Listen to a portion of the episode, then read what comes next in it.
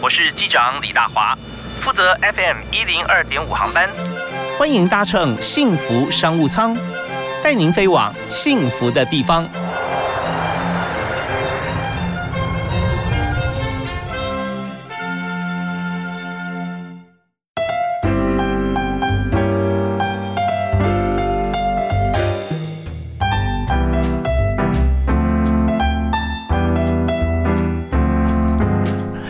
各位亲爱的听众朋友，大家下午好！非常欢迎您在每天下午的五点到六点准时锁定我们频道啊。我们从礼拜一开始啊，就为大家来注入满满的能量。幸福商务舱在 FM 一零二点五幸福电台，我是主持人李大华。我在今天幸福商务舱里面，我们谈很多人的梦想跟幸福啊。常常在这个开始在职场行走一段江湖路之后啊，会再思考到说内心声音的呼唤啊，我真的要做这个吗？我做这个做下去，你看我已经做了十年了，未来十年我做到。到我现在老板的位置，我又怎么样呢？好像没那么好玩呢。那我现在可以做什么？呃，这个问题不要问我，问我旁边这位佳明啊。我们欢迎今天特别来宾，池力国际股份有限公司的执行长许佳明。嗨，佳明好，大华哥好，各位听众大家好。是现在朋友叫你佳明多，还是叫你英文名字多？呃，叫英文名字多了，佳明比较呃，这个好像。不是很厉害了哈，都叫英文名字，叫 Will 呃叫我 Wilson，Wilson 啊，那 Wilson 在这个呃学校是学这个资讯相关，是吧？呃，我是学数学，后来练了这个气管。OK OK，那后来在呃工作过程里面你就进了银行。对，基本上是第一份工作就进到这个花旗银行去做，其实是做大数据分析的一个工作，所以是是从很很基层的这个城市的分析员，嗯，或是这叫 programmer 啊，一路往上走。做到最后是一个等于是一个部门的一个主管这样子。嗯，是。那我们知道说，在数学的领域里面哦，在大数据现在需要人才很多，像统计也是非常重要的一些工具了啊。对。那可是你知道说进去一开始做很基层的这个数据分析员，但是如果能够进入花旗银行做很基层的工作，这就已经很厉害了。所以当时公司在招考的时候，确实他筛选很很非常非常激烈了。对，那个时候可能从小胆子就大一点了，所以其实那时候 interview 也是很有趣的哦。就是主管就当然几个不同的的 round 嘛，那最后一轮到这个比较高的主管的时候，他就问我说：“哎，你的生涯目标是什么？”嗯，我就说我要坐你的位置。我觉得也很有趣。那时候其实我年纪比较小，也不觉得特别的这个不恰当。嗯嗯。那但是他也给我一个很很很大的鼓励，他说这个应该是都有可能哈，但是你要花起码六七年的时间，好好的先把苦工做好。嗯嗯。学好的话，我这个位置是有可能是你的。是啊，所以大概也因为我讲的比较特殊了，所以就被录取了。没有，你很客气。但我们知道说，在花旗啊，他选人会有自己一套标准。我们在今天虽然谈他的公司哈，驰力国际，但是为什么花时间谈花旗这段经验呢？因为我们发现说，现在很多的公司现在都要做你当初在做花旗的事。的确，的确，对不对？大数据分析，的确，这个我觉得是一个很好的经验啦。因为我那时候还不知道这东西有这么的重要。那事实上，花旗在我进去公司那时候，他已经布局了十年。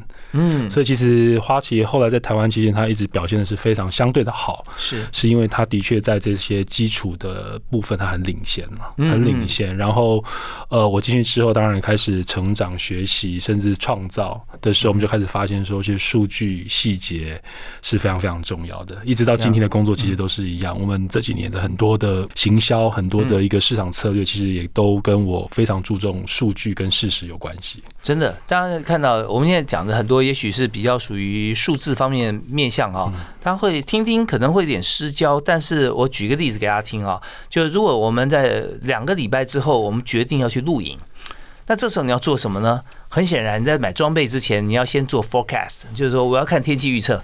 对，那花旗做数据做什么？这么多数据的基本收集，还一开始的工人智慧啊，输入很多标签，然后到时候再看怎么样能够再做分析。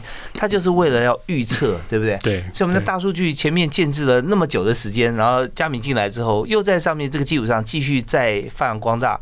那呃，已经做的这么好，那为什么要自己啊去创业，从最基础开始来做起啊？做驰力国际，我们现在还没有做来介绍这家公司啊。呃，就 Wilson 他的公司他开出来啊，真的。也让人很这个听起来就觉得很有理想性，而且很有实际的做法，就是用咖啡用环保材质来做鞋子啊。那所以你为什么会呃在花旗做到这么好的一个工作跟职务以后啊，你要跳出来从零开始？对，我想这个也就是一个自我实现的一个再突破或是不满足啦。那所以我想在花旗已经做到呃一定的一个程度，我觉得我也呃大概会了某一些区块跟事情。那呃我开始觉得想的是说，其实我人生要实现的自我理想是哪一些？嗯哼，所以大概是这样的一个背景。所以那一次我带呃在还还在公司的时候，在花旗的员工，我们去日月潭去旅游，嗯，然后我就是在晚上。呃，很无聊嘛，就租了这个饭店的这个 DVD 吧，哦，嗯哼，就是一一部电影上去看了。那那部电影当然就是现在那个周天王的不能说的秘密了。OK，OK，所以这是一个很有趣的一个经验，因为周天王他其实他刚出道的时候跟我跟我在同一家公司，呃，同一栋同个 building 上班，嗯嗯，所以他也是很青涩，背个吉他，很瘦小，每天早上七点就来。上班的一个状态。嗯嗯。那十年之后，哎，我是在花旗做一个小主管。那但是我看到他的电影、他的音乐，发现他已经用他喜欢的、他的才华在创作他的一个产品嘛。所以我想，哎，这真的实在是太酷了。是。那我们应该也是不是应该要更大胆一点，去创造自己想要做的一些可能性？所以才会有这样离开金融圈，自己想要出来做其他事情的一个念头。是。真的很棒啊！我们呃，这偶像之所以成为偶像，就是他有很多地方不但是看到他表现，而且他不断往前走，哈，会激励大家。就有为者亦若是，所以 Wilson 他在看到这样子的情况，看到这部电影之后，就开始来思考很多很多面向。那我们在接下来的节目里面，我们就来谈创的池力国际哈，这个呃 Lab Twenty Two 哈，对啊，就是它是一个实验室啊，来做实验。怎么样来实现出自己未来的理想，而且继续往前冲啊？我们稍后回来听 Wilson 徐佳明啊，他来谈。那在第一首歌，我们想请佳明来来推荐一首歌给大家。最近我听到一首歌，觉得不错，跟大家分享，就是我们的蔡依林哦，一定要姓蔡。是，那他跟国外的几个同样是 DJ 跟艺人哈，和一起创作的一首歌曲，叫做《Equal in the Darkness》。OK，就是说，其实就是在黑暗中，其实大家是平等的。嗯，那事实上，大家听一下就知道，其实他要讲的是说，其实每个人都会有在比较低潮、比较无助的时候。嗯，但是不要害怕，因为其实大家都会有这种经验啊，是是这样的一个意涵。太好了，呃，每个人都会有在低潮的时候啊。那在这个黑暗，也许每个人经过黑暗的时期啊，不太一样啊。但是大家都会有像这样的经验，也因为不太一样，所以我们可以有人可以引导提息啊，我们也可以来帮助我们后面的人。我们来听这首由 Wilson 推荐给大家的歌曲。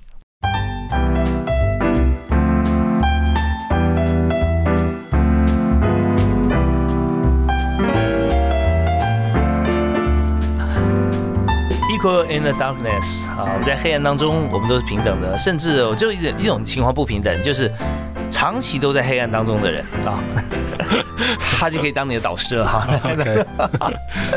对，那我们刚才这个在这个谈到说。Wilson 哈，许家明他现在担任池律的执行长，也他创办的公司。那这家公司里头，我们就发觉说，他做的一切哈，都是跟之前不一样的。那之前，但是他元素可以一样，就是说我们怎么样去有更好的这个资讯，可以来引导我们做更对的事情啊。那但是它产业，你看，一个是银行，一个是新创啊，而且呃是美国创业很久银行，一个是新创的公司，一个做的是金融，另外一个做的是鞋子，嗯啊，那。原料来源就更特别了啊！各种环保收集过来的材料都可以当鞋子材料啊。那这两者之间先后差这么大，怎么样把它整合在一起？呃，的确说整合还。很难说了哦，但是我想这是很多的一个从头学习的过程。嗯，那我想离开金融圈之后，其实我是到我父亲的公司哦，先去学习。它本身就是一个传统的我们所谓台商的一个制鞋的一个产业。嗯，那在那边我们也学习到很多哦，原来这个产业的一个基础哦，原来这叫供应链，这个叫做工厂，这个叫做员工宿舍，这叫产线，这叫机器。那从这里面其实也得到很多宝贵的一个经验。嗯，那当然我们就开始会有自己的一个想法。哎，那我想要做一个自己的商。品用自己创造的一个名字来卖它，这应该是怎么去做？好，我想这样有一个基础啦。那呃，最近这几年我们用开始用一个环保的一个材料来做各式样呃各式各样的商品，我想这个也是我们陆陆续续这将近十年的技术积累跟一个突破，然后开始很多的一个研发到了开花结果的一个状态。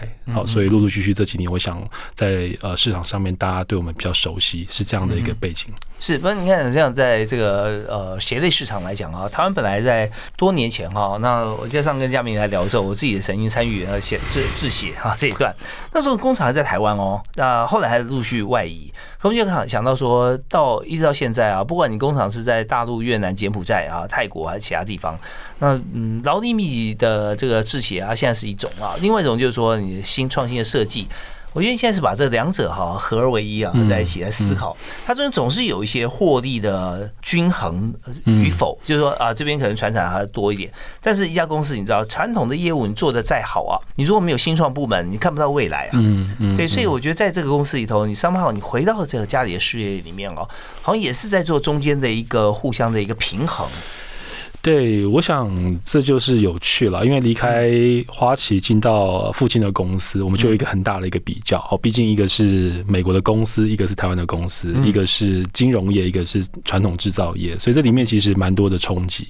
哦，那呃，我也会去做很多的一个思考。哎，奇怪，我之前上一家美国公司，虽然工作很无趣哦，所以所以说我无趣是指这个很很很沉重，但是它毕竟是有它的方法，走了这样一两百年的历历史嘛。我们看花旗，它的创造，它的开门那一年，它是一八一二年了，嗯，其实到现在超过两百年了，是，所以。呃，从这里面你可以看到它哦，原来有很多方式，它是可以去 sustain，去两个两个世纪的一个长度，是。打过世界大战，美国的南北战争，这个经济大萧条，这个对大萧条啦，石油危机，它都可以走过来，它靠的可能是它的一个愿景，或是人才，或是制度。那相对来讲，我们台商在这个部分都是比较少一点，因为就是没有这么多的的一个时间段这么长嘛，哦，所以其实我到了公司之后，我就。会想，哎，怎么样？我们台湾人做这样的一个鞋子产业，要怎么样可以做的是一个真的是更长久的可能性？所以我才会去想，是说，哎，那也许我们应该尝试不同的区块，建立自己的另外一个公司，来专营自己的技术、专利、商品市场。那这样也许才会有机会，是一个更。未来性的一个一个一个格局了。这一方面啊，老实说，两代之间啊，也必须 compromise 啊。我做一些我喜欢的事情啊，但是哎，我可以我可以稍微切割一下，不会说拿拿原先既有的那边赚钱来烧我的公司啊。但另外一方面也是呃，这边如果做得好的话，我要这是我的啊。但我们知道说，这只是有的时候心里面一些小小的内心戏，真正在做的过程当中，很多面对很多数字跟市场，他却不是这么轻松来看待。所以我要问的问题啊，就是说，呃。呃，如果在同一家公司里面在经营这两个不同面向、不同的市场啊，那你觉得说都要做得好啊，必须经过哪些过程，或者说你怎么样才能够？把这件事情把它做得更好。对，所以这个我们就知道一定要切开来做，因为两边的思维是的确是不一样的。因为如果是在传统的制造端的话，它讲求的就是呃效率、成本。好，我们讲的就是三个元素了：交期、品质、成本嘛。嗯。好，所以除了这之外，其他不太用管，不太用管。好，所以到客户请你做哪一双鞋，该怎么样把它做到很漂亮、很便宜、很快速。这就是我们的工作，那你也不用去想说这鞋子应该长什么样子，要卖给谁？那也不需要你改变。对，那另外一端就刚好颠倒，刚好刚好颠倒。你做的就是你要决定你要。你要怎么做那双鞋，怎么卖那双鞋，所以这是两个截然不同一个思维，而且一定会有冲突。所以我们从 day one 就是把它切成两个公司去做，嗯嗯，切成两个公司去做。好，那当然对我来讲是好，是说因为我在之前在两家公司等于都都是有历练了，嗯，所以我会知道这这个是这个权衡轻重怎么去做取舍。其实，在一家公司里面哦，我相信我讲出来，大家会很有感，就是说，当一家企业它在发展过程中，会发现说，像台湾。很多制造业嘛，大家都说你变成什么王国，就表示它即将变夕阳，对不对？就因为大家都在做嘛，啊，所以有很多的变数，不只是内部哦，很多国国外的公司，他可能也在抢订单嘛，啊，那这些时候，好，那那时候老板就想说，我要怎么样来为我公司的未来，我要走出一条路，所以他就会成立这个研发啊。以前只是 maybe 是个样品室而已，那现在可能要变成研发部。他做的东西也品相也不只是一种，可能是其他相关周边的纺织类的，可能都会有。我们如果协商来讲的话，那这边就出现刚佳明所提的这个情形啊，从 day one 开始分，它当然有好处啦，就是说起码就是我知道说这家公司。他呃开始要怎么做？他开始要多少成本？那另外一家公赚钱的公司就继续 run 就好了。嗯嗯。以后大家也可以看出来啊。那有消长的话，那就符合我们的期待了啊。那但是我们在讲说，Day One 如果没有分出公司的话，那你怎么样看待？说同样一家公司赚钱的这些资金拿过来烧这个研发的这个部门，嗯，那到时候很多包含工作者之间心态可能就不太一样了。对，所以我觉得这是蛮困难的，因为如果以我经验来讲，我是认为这个可能很难同时存在，除非这一位老板非常的勇于认识、勇于负责，而且亲身领导。OK，但是这又刚好有一个矛盾，就是说台湾越赚钱越大的公司，通常老板大概对这种新创的一个部门，他没办法亲身领导。嗯嗯，所以就会造成是说，这样新创部门可能会淹没在很多赚钱的既有部门里面，被淹死。是是是，这个是我想是在组织学上我们。我觉得会发生的问题了呀。然后，如果再谈细一点的话，就是说，有些有 leadership 的这样子的主管哈，他不太愿意来跳到新创这个部门，因为觉得说他能做多久都不知道啊，对不对？那反而一直不断的从外面外聘啊进来，那进来之后又有人和跟企业文化的摩擦，所以主动被动的离职，那这时候也会让这个新创部门可能会有些隐忧。我们现在讲好像都有些负面的状况哦，不鼓励新创哦，那事实上不新创啊，其实麻烦更大。我们稍后休息一下回来谈。来看，真正我们在运作过程中，在新创现在以 Wilson 来讲，切开出来一个公司啊，其实更可以呃让大家来分享、来借鉴啊。就是说，我们在这样子独立专心经营的情况底下，你所碰到的情况，我们看起来是你是越做越好啊，合作越来越多。那我们听段音乐，我们回来谈谈中间啊，我们不要说全是干的，当然也有苦的了啊。那 能够让大家能够呃一起来经过像这段时间，我相信彼此都有很多收获。好，休息一下，马上回来。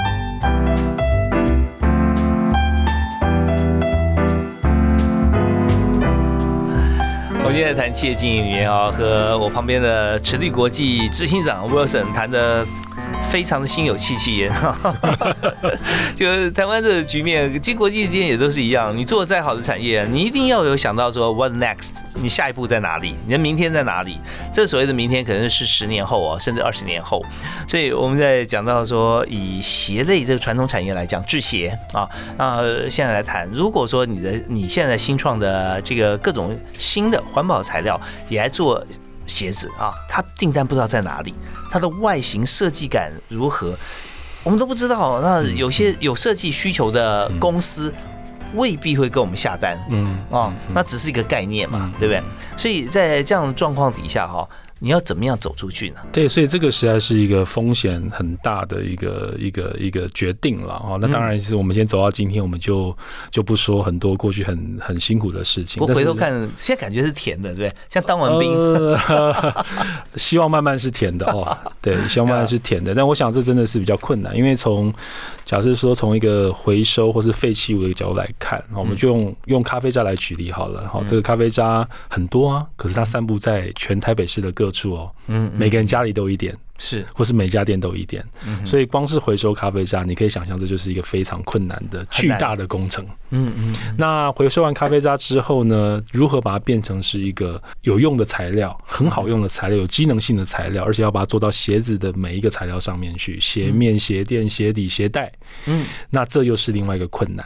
是因为它是可以在一些呃纺织的过程当中把它加进去嘛？对啊，纺织是可以，但是其实鞋子它又不只是纺织品嘛，它还有很多是化工品。呀，对不对？所以是我我这边已经插一个专业的问题哈，就是说我们现在，但我们的理想是说，我们把咖啡渣像这样子物物质哈放在我们鞋子各个部分，对。啊，那就是说，它这些部分这些材质啊，到底适不适合放啊？那其实我们的一开始我们还没有想到，我们想说把它放进去。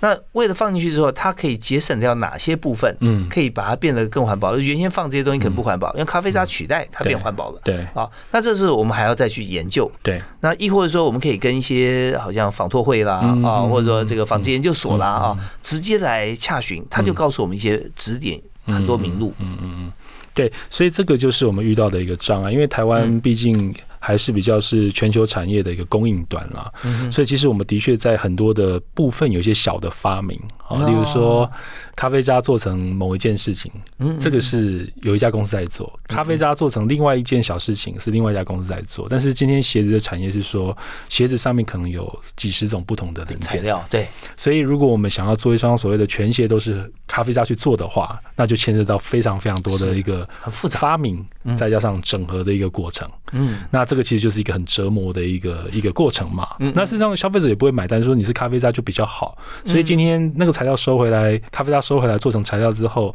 你还要确保是它的机能性、它的舒适性，还要比传统的鞋材要好。嗯嗯嗯，那才会有卖点嘛。对，哦，才会有卖点嘛。嗯，那再过来是刚才讲回收咖啡渣很难，做成鞋很难。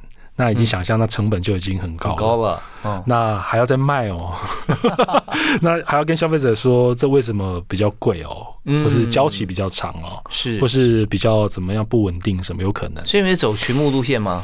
对，所以我们其实，在台湾很幸运，我们几次的一个群众募资，我们。呃，也都做得不错。我想就是因为从我们刚才讲这些难点，我们就是很努力去克服，然后跟群众去说明，哎，我们真的呃很努力、很认真。我们的理想是什么？讯息是什么？当然，我们商品也很实在，然后性价比也不错。所以我们在群众集资呃群众集资的市场，其实这几年是都有一个不错的一个成绩啊。OK，好玩。那当然，大家有联想力丰富的听众朋友也可以想到说，我们是跟很多像是本业就跟咖啡相关的啦，连锁大气啊，说你们员工的鞋子，我们是都可以采用 咖啡鞋，对不对？是 是，那确实有些联系嘛。对对对，所以这个就是一个有趣的命题。所以当我们产品做出来之后，其实很多的企业、很多的呃消费者他会非常感兴趣啊。OK，那现在回收材料这一部分，现在呃是不是已经解决了？对，所以这个没有问题，因为现在就变成是大家都要给我们咖啡渣了。当初是很难去谈，因为大家不知道你跟他要咖啡渣，那么多咖啡渣你要做什么？那现在是大家知道了，那大家都要给你咖啡渣，那这形成另外一个要要计划的事情。是是是，现在已经变成说大家有期待了，而且真的做做出来了，所以我们就想说，我们是不是可以产品变更多啊？我们订单是不是可以收集更多？嗯，台湾市场以外，海外市场更大啊。对对。那现在那，所以我们讲说，嗯。看起来好像是希望可以梦中又微笑，但在梦中啊，因为醒来以后就开始卷起袖子做更多的事情。OK，那我们讲这是咖啡渣的部分啊，我们也谈到一点，就是如何能够创建未来从零到二啊，因为零是你那时候开始 spin off 就，就一家新的公司啊，那零到一是把成品做出来，但是到二呢是要把它变现呐。啊，所以有这么多的订单能够支应。那我们现在如果二可以的话，哈，我们就把市场扩大。不过我们稍后回来谈，就是说在整个过程中，Wilson 他从自己的理想概念踏出第一步之后，你一定需要团队嘛？对，对不对？一定需要团队。那团队怎么建立起来？有没有在整个过程当中，呃，团队或者团队跟客户之间是不是有直接的关系啊？那可以帮助我们公司拓展更大的业务或者制造更好的商品。那我们稍后回来谈谈看人才。好。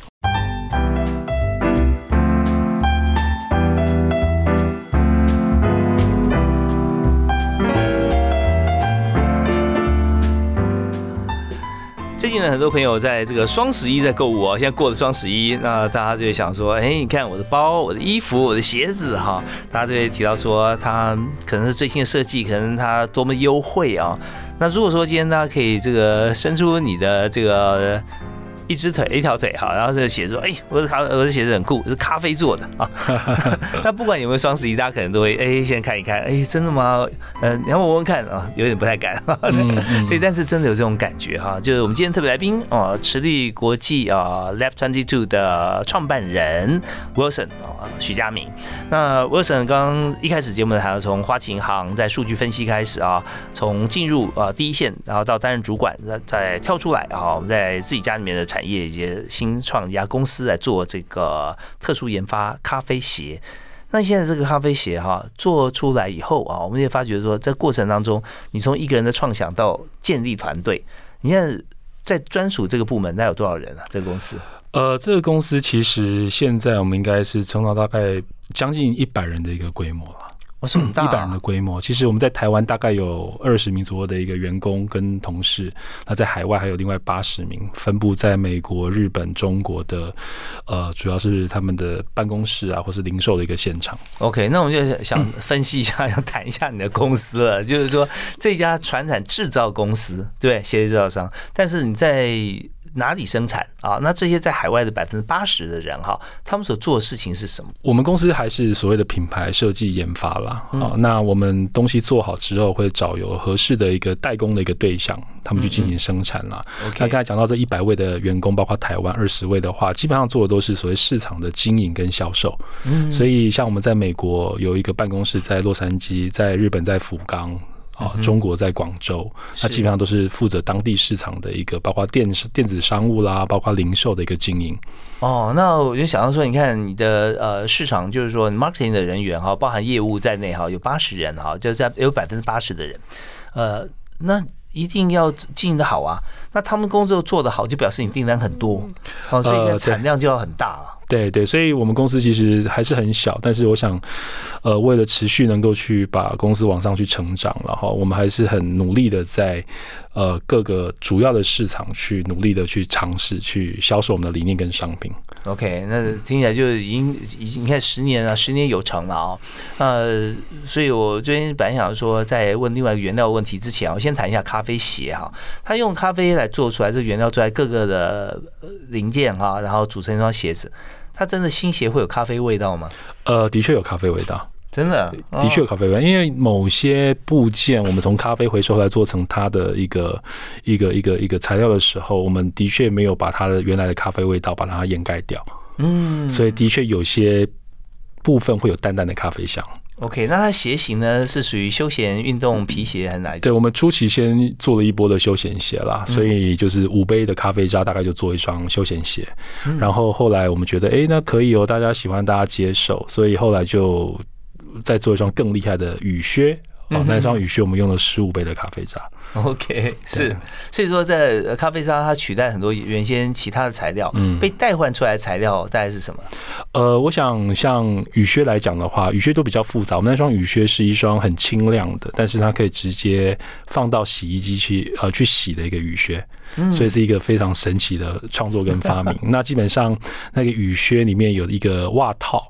哦，然后有它整个鞋子的靴的靴壳，它里面的鞋垫、它的鞋带，然后它的碰到地面那个它的大底哦，都是用回收咖啡渣去制成的，所以才会用了十五倍的一个咖啡在这里面。哦，但中间有些技术性啦，就怎么样能让它融合在一起啦？对对哦，可以怎么样来来耐磨、抗水分、雨水啊这些对，啊。但是真的，我相信在你们鞋店里面充满咖啡香啊。呃，对，所以这就是为什么第一个专案挑咖啡，因为我认为说这样的一个一个努力，当然因为咖啡渣是一个很大的垃圾，没人处理嘛。哦，全世界现在一年大概有三百亿公斤的咖啡渣是丢掉，当然有些人拿回去一点点。去去做一些事情，但是其实都都没有，大部分没有被妥善被处理，那也没有一个呃回收的一个分类了，所以其实咖啡渣是被一般的垃圾包在一起，就丢到掩埋场嘛。如果放到土壤里面的话，会有什么样的结果？呃，所以就是在那个环境之下，它受到高温、受到潮湿的土壤的一个影响的话，它就变成是甲烷跟二氧化碳，哦它就变成是一个温室气体的一个来源。OK，所以应该从这边我们想是说，如果可以把这三百亿公斤的咖啡渣收回来，让它不要产生温室气体，它又可以做成是好的一个鞋子的材料，取代原来鞋子里面都是石油做的这个成分。那那其实这是一呃一一刀两刃，而一刀两面刃的一个一个呃爱护环境的一个方式。是我突然想到一个跟金融相关的问题啊，因为你之前也在金融业嘛啊，就想说现在公司经营里面很多人是因为房地产赚钱，本业也许不太赚钱，对不对？人家在之前台商在大陆，我们看到很多这样的例子。那现在来讲啊，全世界显学并不在房地产而已，而在碳权，嗯，对不对啊？那我们在工作本业上面，我们就是已经帮地球在减碳了。对的，所以我们自己有没有对碳权这个议题上面，我们有些优势呢？有的这个其实就是一个 我们这几年努力的一个成果，现在开始在展现了。所以，我们其实计算我们公司的鞋子的碳来说，哈，我们大概比一般的一般其他品牌的鞋子来讲，我们碳大概少了一半。嗯，少了一半。那换算成碳权的话，那当然现在每个国家的一个碳交易的市场不见得完全一样那么健全，价格也不太一样。但是大概我们每双鞋除了卖出去的一个一个一个所得之外，如果以碳来讲，我们大概会有一欧元到两欧元的一个碳权的额外的部分。OK，然后你看卖一双鞋哈，就可以赚到一两欧啊，那真的是不得了。有碳的部分 啊，碳的部分啊，对了，我们说真的，一两欧价钱的话，有些报价一双鞋还不到一欧啊，那个最最最最基本的鞋子。OK，好，那我们在这边呢，我们今天要谈人才的部分。我刚才讲人才现在更多元了，所以稍后回来呢，我们还有一点时间哈，我们来谈谈看，在公司呢有百分之八十在海外，二十在台湾啊，那我们怎么样来做人力方面的分配？那还有就是我们现在在这样子新创公司里头啊，又是背负着传产的这样子一个招牌，我们需要什么样职能的人啊？我们休息下回来谈。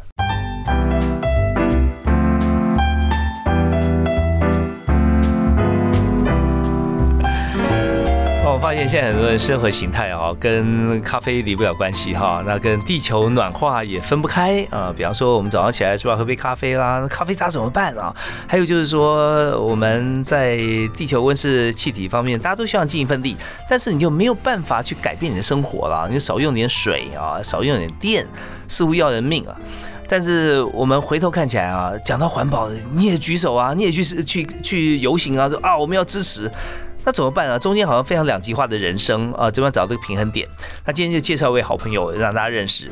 你可能不认识他，没有直接面对面跟他谈过，但是你对他的产品啊，他的设计却非常熟悉。只要你关心地球的话啊，用咖啡或者用海费来做的鞋子啊，我们介绍的是慈绿国际的创办人 Wilson 啊，许家明。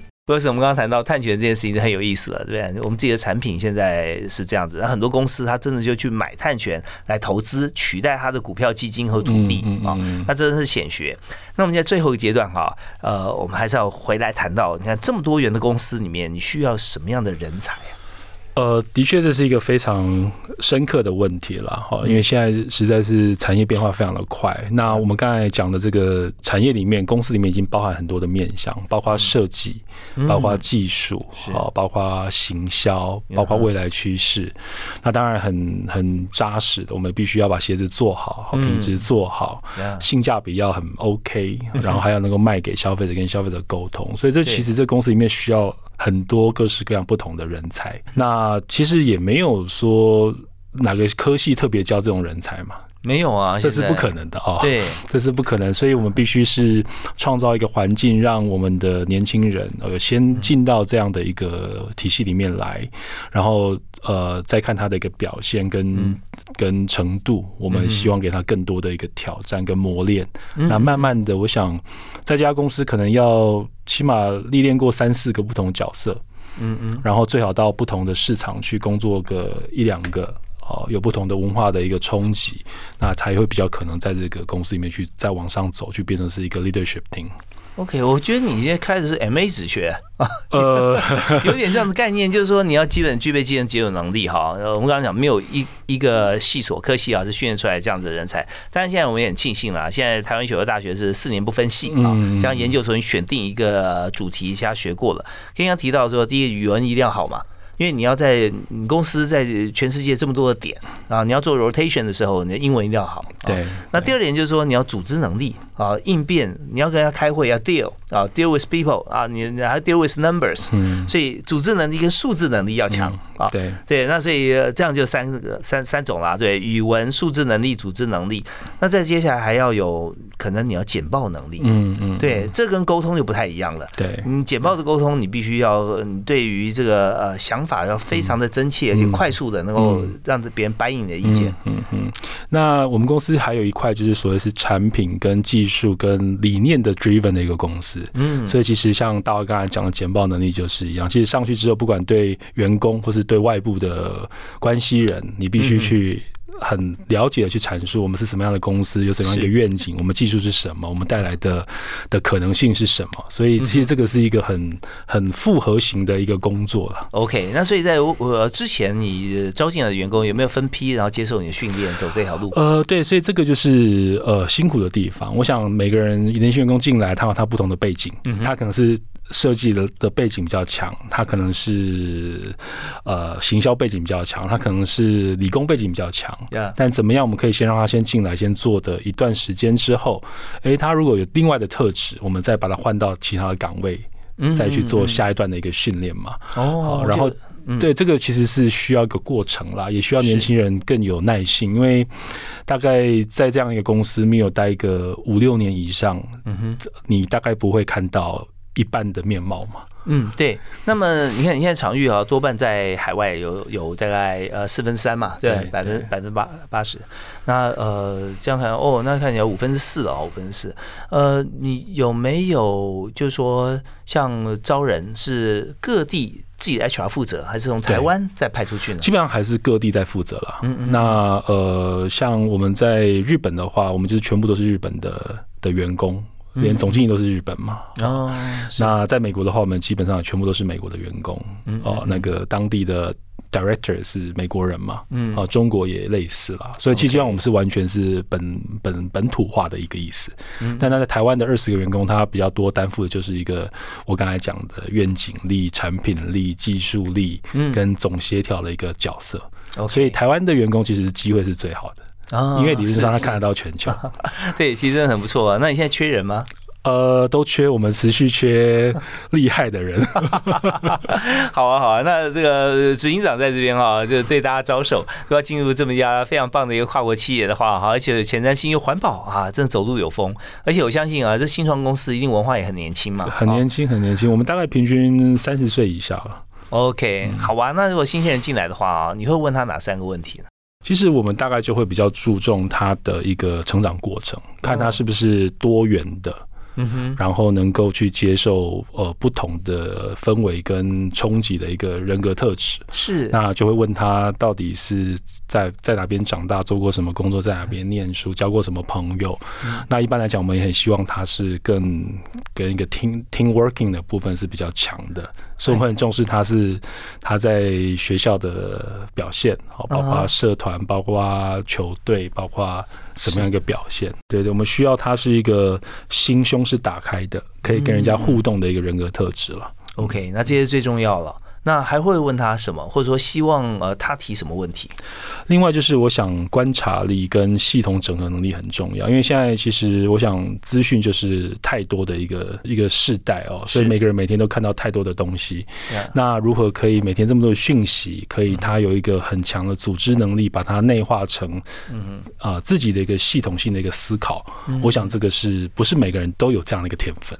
其实我是鼓励他们每天来上班的时候，在通勤的时候，应该看看所有的广告看板啊，然后每天去解题哦，就是说这家公司到底为什么要看这个广啊广告看板，他到底想要处理什么问题？那如果你是经营者的话，你会怎么去思考这家公司等等这样。OK，真的很棒哦！我们知道说，在一家这个对地球有贡献的公司工作，就已经走路有风了。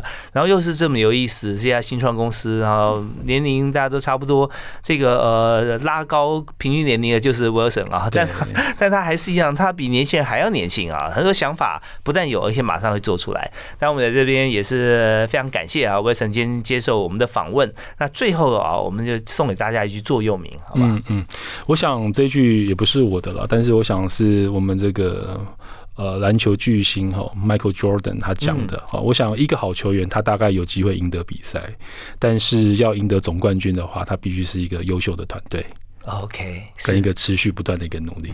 真的呃，怎么样呃，人会人生会精彩会过瘾啊？绝对不是你个人哈呃很独的在打赢一场球啊，而是在参加一个冠军团队里面其中一员。但是你会发觉说，整体团队成功那种喜悦跟呃振奋啊，那是无所比拟的。对啊，参加 Wilson 团队就有这种感觉。谢谢大家。好，我们今天非常感谢慈力国际的创办人啊许家明 Wilson 接受我们的访问，也欢迎大家如果有兴趣可以。以投入他的旗下啊，成为这个呃发光发热的一员。OK，好，我们下下次再会喽。谢谢大华哥，谢谢大家，谢谢，下次再会。哦，好，拜拜，拜拜。